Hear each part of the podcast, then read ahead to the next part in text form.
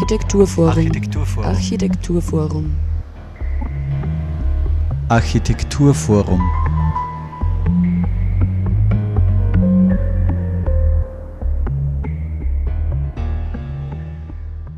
Hallo und herzlich willkommen zur aktuellen Ausgabe der Sendung des Architekturforums Oberösterreich hier auf Radio Froh.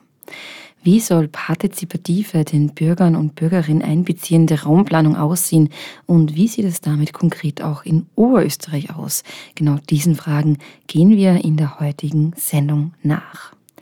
Bodenverbrauch, Zersiedelung und die damit einhergehende Verkehrsbelastung gehören zu den drängendsten Problemen unserer Zeit. Das politische Instrument, um dies in den Griff zu bekommen, ist die Raumordnung oder im Sinne einer vorausschauenden Ausrichtung auf die Zukunft besser Raumplanung. Es geht um ein demokratisches Anliegen im Interesse aller. Das setzt breite Verständlichkeit, Transparenz und Beteiligung voraus.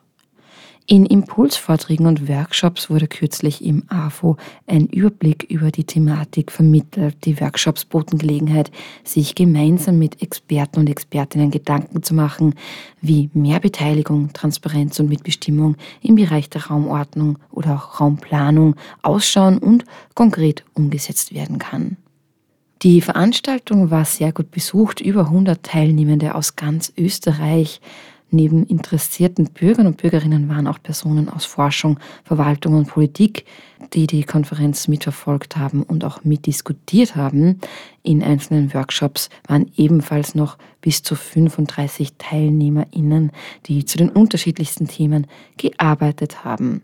Ja, aber wir müssen uns heute natürlich auch aus Zeitgründen auf zwei Vorträge fokussieren oder wollen uns auf diese fokussieren. Und zwar von der Raumplanerin Geli Salzmann und Reinhard Seiss.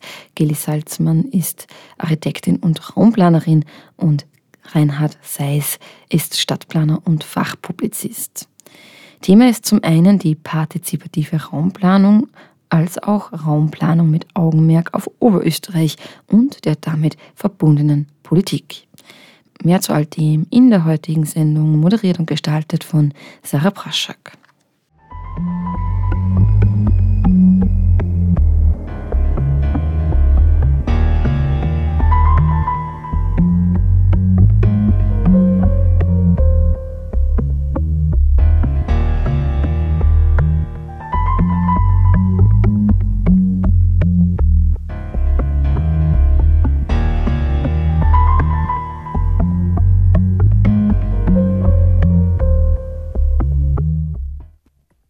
Den Start in der heutigen Sendung macht Geli Salzmann. Sie ist Raumplanerin in Dornbirn, in Vorarlberg und äußerst äh, engagiert in raumpolitischen und sozialräumlichen Fragen im Ländle eben. Und ich durfte sie auch persönlich bei, bei der Vorarlberger Raumbildkonferenz äh, erleben als eine Expertin, die für die Partizipation nicht nur ein Schlagwort ist, sondern die es wirklich versteht, andere zu involvieren und zu begeistern und die nicht im Kritisieren verharrt, sondern eben tatsächlich an notwendigen Veränderungen aktiv mitwirkt, nicht zuletzt auch als Lehrende an der Universität Liechtenstein. Herzlich willkommen, Geli Salzmann. Ja, herzlich willkommen von meiner Seite. Schöne Grüße aus Vorarlberg nach Linz und nach ganz Österreich oder wo auch immer Sie sitzen.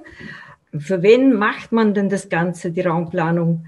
Im Grunde äh, ist, äh, dient die Raumplanung uns Menschen. Um, die Raumplanung hat das Ziel, äh, die Gesamtgestaltung des Landes äh, äh, zu betrachten. Und äh, da gibt es eben verschiedene Themen, die darin subsumiert sind, das natürlich die Existenzgrundlage für den Menschen, für uns alle bedeutet, dass wir dort wohnen und arbeiten können, dass die Wirtschaft Platz findet, also dass wir auch Industriegebiete, Einkaufszentren, wir kennen das alle. Äh, alle diese, diese Themen, die wir für unsere Existenzgrundlage, aber auch Landwirtschaftsflächen natürlich, die sollten Platz haben, so dass wir uns gut organisiert fühlen. Es geht natürlich auch um den Erhalt der Vielfalt und der Erhalt und die Vielfalt der Natur äh, und, und der Landschaft ins, insgesamt ja, die Landschaft hat einfach ein bisschen weniger Lobby als die Wirtschaft, das wissen wir alle. Deswegen kommt sie meistens unter die Räder und die Wirtschaft gewinnt. Und es soll einfach ein, ein Ausgleich zwischen den ganzen äh, Anforderungen, die wir an das Land stellen, passieren. Es ist nicht immer sehr leicht, weil eigentlich die Raumplanung ist eine hoheitliche Aufgabe und sie dient dem Gesamtwohl. Also es wird das, das Gesamtwohl über das Partikularinteresse gestellt. Und ich denke, dort äh, ja, fängt es dann an, auch schwierig zu werden, auch bei der Beteiligung, bei der Bürgerbeteiligung, wenn wir auf das zurückkommen, weil natürlich auch immer Partikularinteressen, das, was einen selber, selber betrifft, das äh, steht natürlich auch in einem, äh, äh ja, nicht im Vordergrund, aber wenn es neben dir selber passiert, dann ist es was anderes, als wenn es in Wien oder sonst wo passiert. Da kann man leichter darüber sprechen. Also es geht darum, diese ganz, zwischen den ganzen Interessen, die in einem Raum sind und aufeinander prallen, für diesen einen, einen Ausgleich zu finden und das Bestmögliche zu erwirken. Raumplanung hat natürlich sehr viel mit Gemeinwohl zu tun, also Gemein und Wohl. Und ich denke, da ist ein Schlüssel ganz sicher, dass man Bürger und Bürgerinnen beteiligt. Es ist für die Politik ab und zu äh, ein bisschen noch fremd oder schwierig. Sie haben Angst davor. Aber in Summe äh, hilft es den meisten, also nicht nur dem Raum, sondern auch der Politik, wenn man äh, Themen im Vorfeld mit den Bürger und Bürgerinnen bespricht. Natürlich auch mit, mit Grenzen. Man kann nicht alles Bürger und Bürgerinnen entscheiden lassen. Es braucht ein Ausverhandeln mit Fachexpertise, mit Bürger und Bürgerinnen und auch mit der Politik. Ein wichtiger Schlüssel zu praxisorientierter Raumplanung sei also Bürger- und Bürgerinnenbeteiligung, zum Beispiel in Form direkter Demokratie. Eine Praxis, die etwa in Vorarlberg relativ gängig zu sein scheint. Ich möchte Ihnen ganz kurz ein paar Beispiele äh, zeigen, was in Vorarlberg die letzten Jahre so passiert ist, auf verschiedenen Ebenen. Es äh, passiert sehr viel auf Gemeindeebene, das aber immer Themen sind, die, oder meistens Themen sind, die die, die Region oder das ganze Land betrifft. Äh, jetzt zwei Beispiele aus der Landesgrünzone. Das ist so ein Landesraumplan.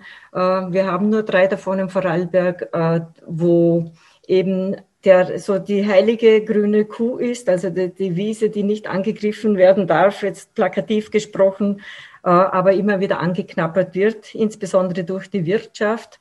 Und in Ludesch äh, hat es letztes Jahr eine durch das Volk initiiert eine Abstimmung gegeben, äh, ob jetzt äh, ja in diesem Fall war es äh, Rauchfruchtsäfte äh, hier ähm, äh, in die Landesgrünzone äh, bauen darf, sprich, dass es eine Umwidmung gibt oder nicht. Die, die Abstimmung ist, äh, ausgegangen, ist negativ ausgegangen für Rauch, also keine Widmung. Äh, der Bürgermeister Lauermann musste, wurde da äh, ja, abgewählt natürlich, ist gegangen. Es war das Schlechte daran. Und es hat jetzt vor kurzem, vor einem Monat, äh, wurde die Abstimmung des Volks als vom, vom obersten Gerichtshof als äh, nichtig erklärt. Äh, ja, das ist ein großer Rückschlag in der, in der direkten Demokratie. Also vom Volk aus initiiert, von einer Gemeinde, Bürger, von Bürger und Bürgerinnen initiierte Volksabstimmungen müssen von der Gemeindevertretung freigegeben werden, damit sie überhaupt einen Beschluss, der in diesem Fall von der, äh, ein, äh, eine Umwidmung äh, ist im Vorarlberg äh, Sache der Gemeindevertretung äh, und sozusagen kann das Volk die Gemeindevertretung in diesen Entscheiden nicht overrulen. Anderes Beispiel, äh, wo sich äh, die Bürger und Bürgerinnen eingesetzt haben, auch, es ist auch um ein Betriebsgebiet gegangen. Das sind halt die großen Thema in, Themen in, im, im Vorarlberger, äh, in, der, in der Talebene, also im Walgau und im Rheintal. Äh, Oels wollte erweitern oder musste, muss erweitern und ist auf die Suche gegangen nach äh, adäquaten Flächen und ist in Weiler im Vorderland zwischen Felke und Dornbirn fündig geworden. Leider Gottes auch in der Landesgrünzone, leider Gottes für die Firma Oels. Und es hat sich ein, ein wirklich ein, Überreg also ein, ein, ein regionale, eine übergemeindliche äh, Community gebildet, die einfach protestiert hat, dass jetzt da die, die Menschenkette, die ring, rings um dieses Areal steht, das, äh, das eine äh, Widmung in Baufläche bekommen sollte, die sich dagegen gewehrt haben. Zum Glück kam es hier nicht zu einer Abstimmung. Oels hat dann im bestehenden Betriebsgebiet und an, an dem präferierten Ort, sie wollten in Dornbirn bleiben und haben dort ein, ein neues äh, Betriebsgebäude bauen können. Glücklicherweise ist es nicht nur in die Fläche gegangen, es ist nicht ein, wir sagen Flachmann dazu, das wollen wir nicht mehr, es ist ein mehrgeschossiges Gebäude geworden. Also man kann auch äh, Betriebsflächen übereinander stapeln, wenn man Boden sparen will. Und das dritte Beispiel ist jetzt ein Gemeindebeispiel, das ich begleiten durfte. Äh, die Gemeinde Schlinz im Walgau äh, hat einen großen Arbeitgeber Erne, der von Hasselsteiner übernommen wurde. Und äh, die Firma, man sieht hier diese Hallen, das mitten im Zentrum ist, werden abgesiedelt in das Betriebsgebiet und es, es wird in der Mitte ein, ein, also im Ortskern ein großes, großes Areal frei. Wir haben einen Prozess angelegt, der offen war für Bürger und Bürgerinnen. Äh, ich gehe da jetzt nicht ins Detail ein, aber es war wirklich auch bis in die Planung sind die Bürger und Bürgerinnen eingeladen worden. Man hat mit Modellen und äh, Skizzen gearbeitet. Es war keine fertige Planung ohne die Beteiligung der Bürger. Die Eigentümer werden jetzt gerade tätig und wollen das Gebiet selber entwickeln. Also es geht um äh, Wohnen und Arbeiten im Ortskern Schlinz. Also was da jetzt uns an Architektur erwartet und wie jetzt die Widmung weiterhin, äh, wie stark die Gemeinde sein wird, das werden wir sehen. Jedenfalls ist es mit den Bürger und Bürgerinnen gut äh, abgestimmt bis jetzt und kommuniziert, auch wenn jetzt gerade ein Bürgermeisterwechsel war, weil wir gerade Wahlen hatten, bleibt es spannend, aber sie haben gute Grundlagen, um mit diesem großen Goliath äh, in Verhandlungen zu treten. Ja, das war der Beitrag meinerseits. Ich hoffe, ich habe Ihnen ein bisschen äh, Raumplanung lebendiger gestalten können. Ich kann Ihnen nur sagen, bleiben Sie dran, reden Sie mit, denn es rentiert sich und ich bedanke mich für Ihre Aufmerksamkeit. So die Architektin und Raumplanerin Gili Salzmann. Weiter ging's mit Reinhard Zeiss. Er ist ebenfalls gelernter Raumplaner. Er lebt und arbeitet in Wien ist mittlerweile allgemein bekannt als jemand, der sich in seiner Kritik an politischen Fehlkonstruktionen und Unsauberkeiten in Bezug auf Planen und Bauen äh, kein Blatt vor den Mund nimmt und der vor allem die Gabe hat, äh, die zum Teil ja sehr komplexen Fragestellungen des Fachgebiets der Raumplanung als Filmemacher, als Vortragender, als Autor auch eben in die Breite zu bringen und die Thematik ein Stück weit ja, populärer zu machen, kann man durchaus sagen. Also auf deinen Vortrag freuen wir uns auch sehr. Reinhard und herzlich willkommen von mir stellvertretend für alle.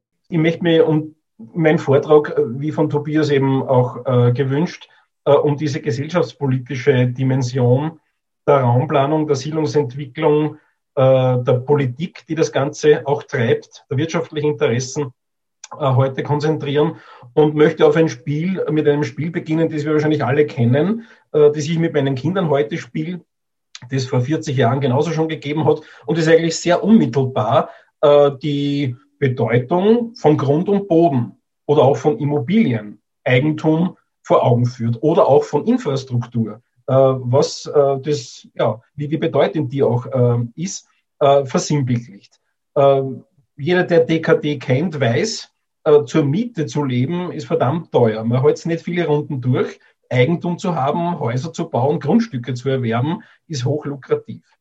Ich habe ähm, gebeten, auch die oberste Dimension mit hineinzubringen. Äh, vor kurzem eine Meldung äh, gelesen, dass äh, der Landeshauptmann Stellvertreter, Wohnbaulandesrat Manfred Heimbuchner, äh, auch äh, die Zeichen der Zeit erkennend äh, hin zur Stärkung der Zentren, zur ja, Umgang mit Leerstand, äh, zur Bekämpfung der Randwanderung durch den Einzelhandel und so weiter in diese Richtung auch was unternehmen will. Befremdet hat mich hingegen Heimbuchner äh, will hier eher mit Förderungen als mit marxistischen Ideen arbeiten.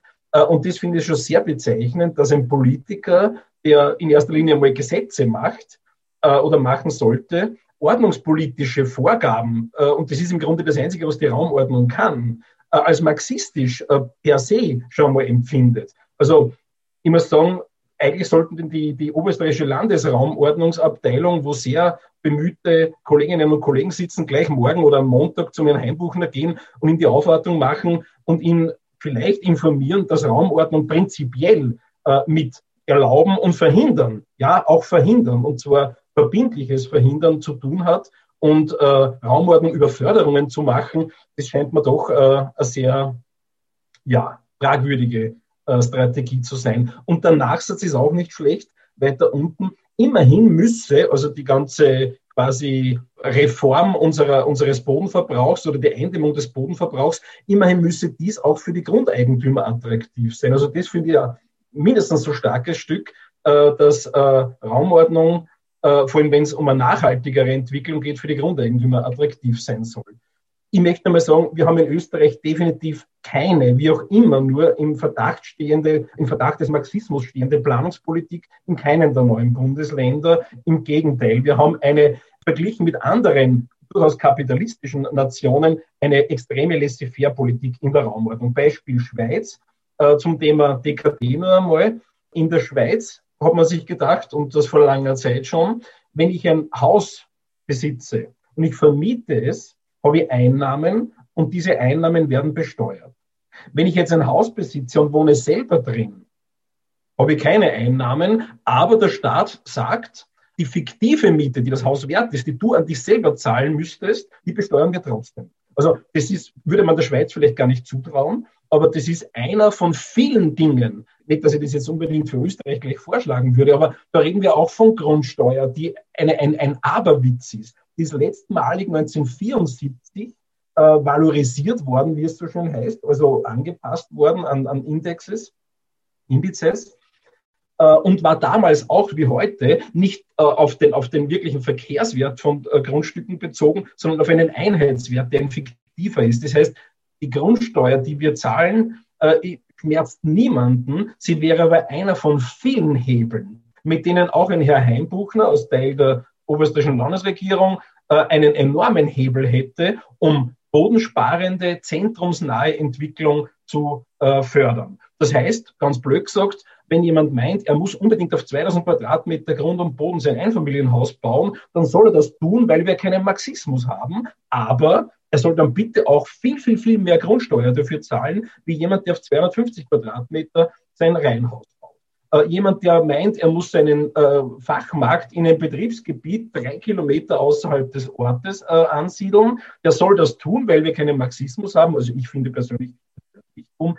Ähm, aber dann soll er ganz viel Grundsteuer damit zahlen. Und das wird er dann wohl oder übel auf seine Produktpreise umlegen müssen und dann ist er wohl oder übel nicht mehr billiger wie die Kaufmänner im Zentrum, sondern die Leute, wenn sie dann überlegen, na ja, und es so teuer da draußen ist und das Parken vielleicht auch teurer wird äh, und nicht gratis ist, dann fahre ich nicht mehr auf die grüne Wiese. Also nur als Beispiel, äh, was wir äh, in, im, im äh, fast marxistischen Österreich an, an, an Möglichkeiten vergeben, nur am Beispiel der Grundsteuer gesagt, äh, um Steuern zu wirken. Wir haben in Österreich nach wie vor das Prinzip der Fruchtfolge in der Landwirtschaft. Äh, man kennt es, Dreifelderwirtschaft hat, glaube ich, in der Karl den Großen begonnen, dann ist eine vierte Fruchtfolge dazu gekommen. Die fünfte ist jedenfalls die Umwidmung von Grünland, Ackerland, Wiesen in Bauland. Und ja, wie gesagt, das ist das Einzige, was die Raumplanung konnte und kann. In den 70er, 80er Jahren eher problematisch. Heute denke ich mir um einiges disziplinierter, wiewohl natürlich auch manche Raumplanungsvorschläge oder, oder, oder Albträume in den Wind geschossen oder real werden durch politische Intervention. Und wenn man dann von Versagen der Raumplanung spricht, kann er nicht immer mit, weil es ist in der Regel dann ein nicht Versagen, sondern ein bewusstes Brechen äh, von politischen Entscheidungsträgern mit der raumplanerischen Vernunft, mit den raumplanerischen Vorschlägen. Und ja, wie gesagt, das ist keine Sache. Also zum Teil sind die Entwicklungen, die wir hier zum Beispiel sehen, Gampern in Oberösterreich, sind natürlich auch auf Altlastenwidmungen aus den 70er Jahren, aber immer auch noch auf neu gewidmeten Flächen. Immer noch. Und wie gesagt, ähm, das ist eine Entwicklung, die nicht aufhört. Und zum Thema Gerechtigkeit, auf das ich immer wieder zurückgehen möchte im, äh, im Vortrag, wenn ich hier anschaue, gut, hier hat jeder quasi dasselbe Recht. Also da gibt es eine äh, Ausnutzungsquantität der Bauparzelle, aber gerade in der Stadt ist das Thema Flächenwidmung, Schrägstrich Bebauungsplanung noch einmal, ein, hat er noch eine zusätzliche Dimension durch die in den österreichischen Städten durchaus zugenommen habende Ungleichverteilung vom Baurecht oder sagen wir mal so, Bevorzugung, Benachteiligung von ähm, Grundeigentümern. Es macht einmal einen großen Unterschied, ob ich auf einer Parzelle äh, fünfgeschossig oder 15-geschossig bauen kann. Sprich, es ist der dreifache Wert, den das Grundstück im Grunde nur durch Umwidmung hat. Und genauso wie im ländlichen Raum, wo im Grunde der Bauer durch einen Federstrich äh, der, des Gemeinderats oder des Raumplaners eine, eine Vervielfachung seines Bodenwerts hat und den, den Widmungsgewinn im Grunde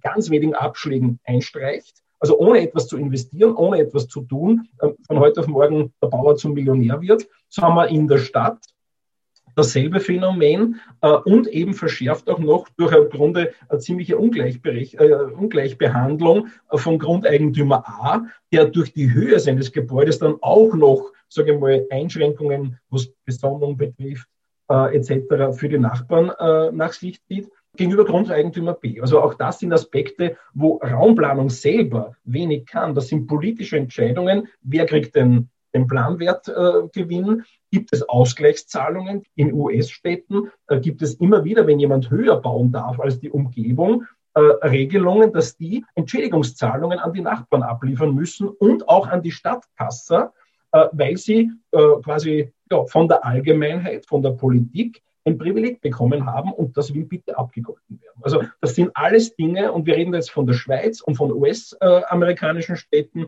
die weit weg vom Marxismus sind, Herr Heimbuchler, falls Sie uns zuschauen.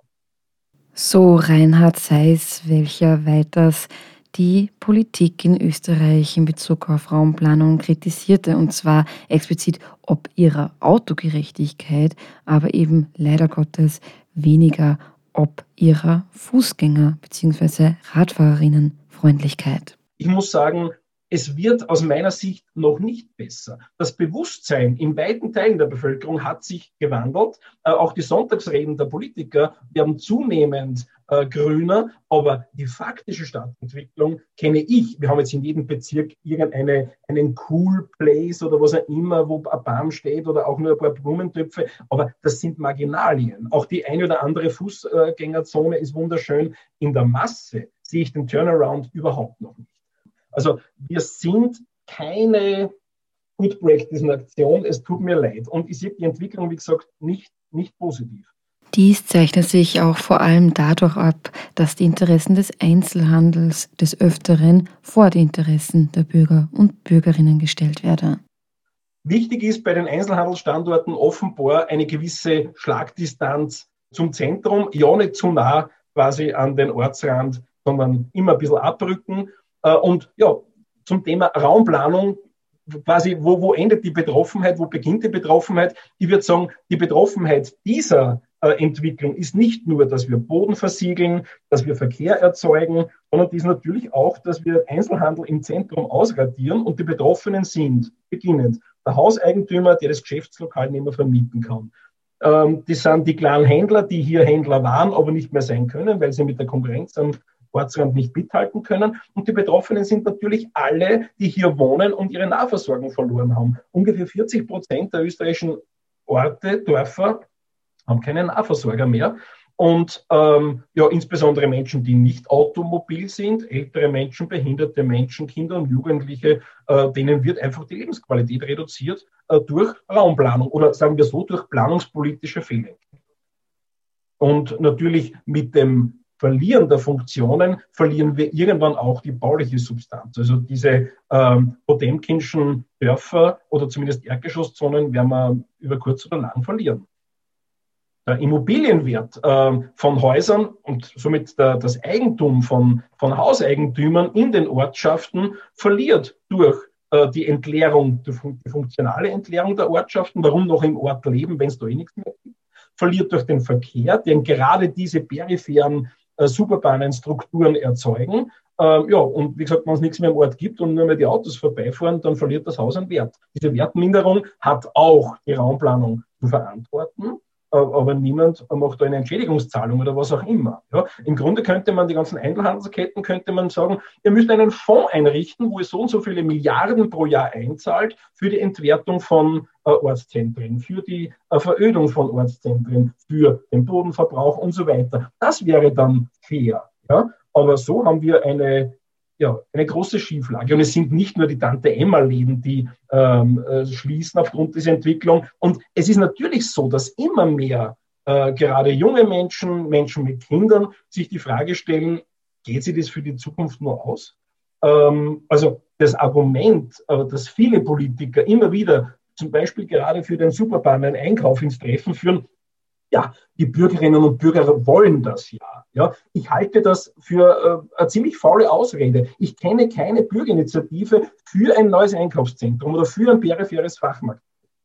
Ähm, man bietet es halt an und es ist eben kurzsichtig gedacht oder weil wir keine Gesamtrechnung der Kosten haben, äh, ist es halt billiger, weil in vielen Ortschaften habe ich im Zentrum schon Parkgebühren. Da parke gratis. Äh, und so weiter und so fort. Im Ortszentrum ist der Bodenpreis höher als im Gewerbegebiet. Das ist die Frage, warum überhaupt Einzelhandel im Gewerbegebiet? Das ist ja keine Arbeitsstätte, das ist eine Handels- und so weiter und so fort. Die Raumordnungsgesetzgebung zieht da immer wieder mal nach, aber sie, eher sie, sie hinkt nach, sagen wir so.